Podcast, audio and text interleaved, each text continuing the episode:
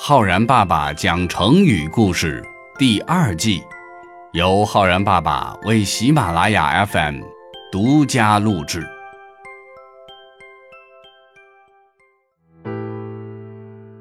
亲爱的小朋友们，我是浩然爸爸。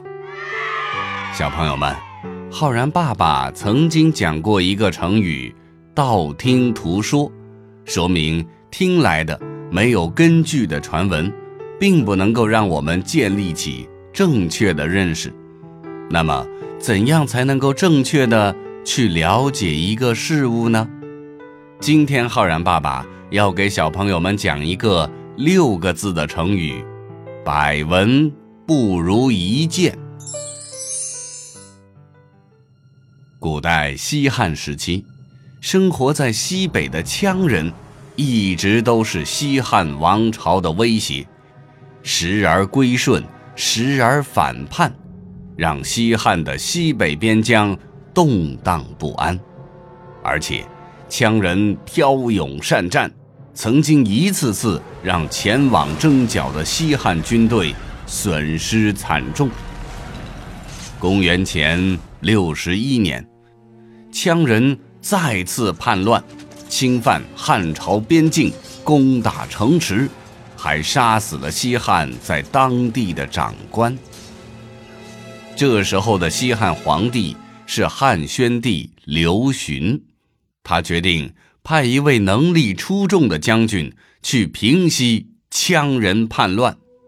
可是，该派谁去呢？汉宣帝特地让人去询问战功卓著的老将赵充国，想咨询一下。谁是平定羌人最合适的人选？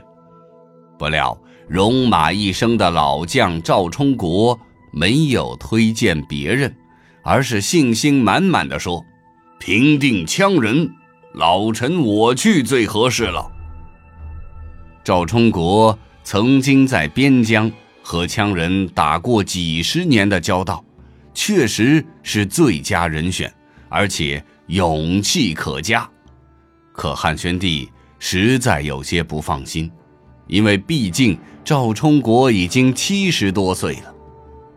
他问赵充国：“老将军若是能出马，那是再好不过的。不过，请老将军估计一下羌人的实力，不知道老将军您觉得应该带多少人马前去呢？”赵充国反复思量，回答说。皇上，听别人讲一百次，也不如自己亲眼所见，这叫做百闻不如一见。羌人的兵力如何，情况怎样，我们在这么远的后方是很难准确估计的，还是让我亲自去前方看看，然后再来制定作战计划吧。汉宣帝十分欣赏赵充国的老成持重。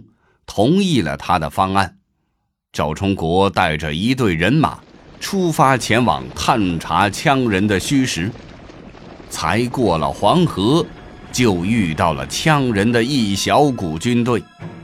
赵充国二话不说，迅速出击，一下子抓到了不少的羌人俘虏。从这些俘虏的口中审问出了羌人军队的真实情况。这下。赵充国可就胸有成竹了。接下去的八个月时间，赵充国采用恩威并举的方略，招降了一些被胁迫的羌人部落，大大瓦解了羌人的实力，然后乘胜追击，打得羌人落荒而逃，最后不得不杀了首领，来向西汉投降。这个赵充国平定羌人叛乱的故事呢，记载在东汉史学家班固所写的《汉书》当中。其中的《赵充国传》说：“百闻不如一见，兵难于度。臣愿驰至京城，图上方略。”成语“百闻不如一见”由此而来，意思是听别人说了许多遍。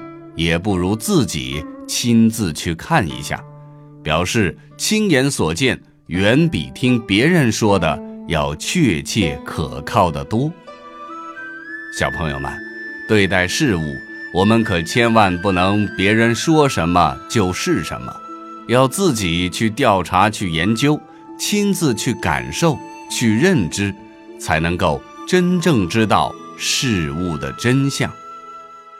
如果说我们要用“百闻不如一见”这个成语来造句的话呢，可以这样说：人们常常说杭州很美。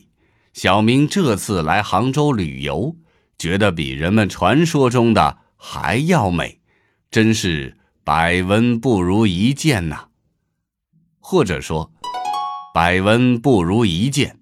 经过这次到爸爸的公司参观，小红才真正理解了爸爸平时工作的辛苦。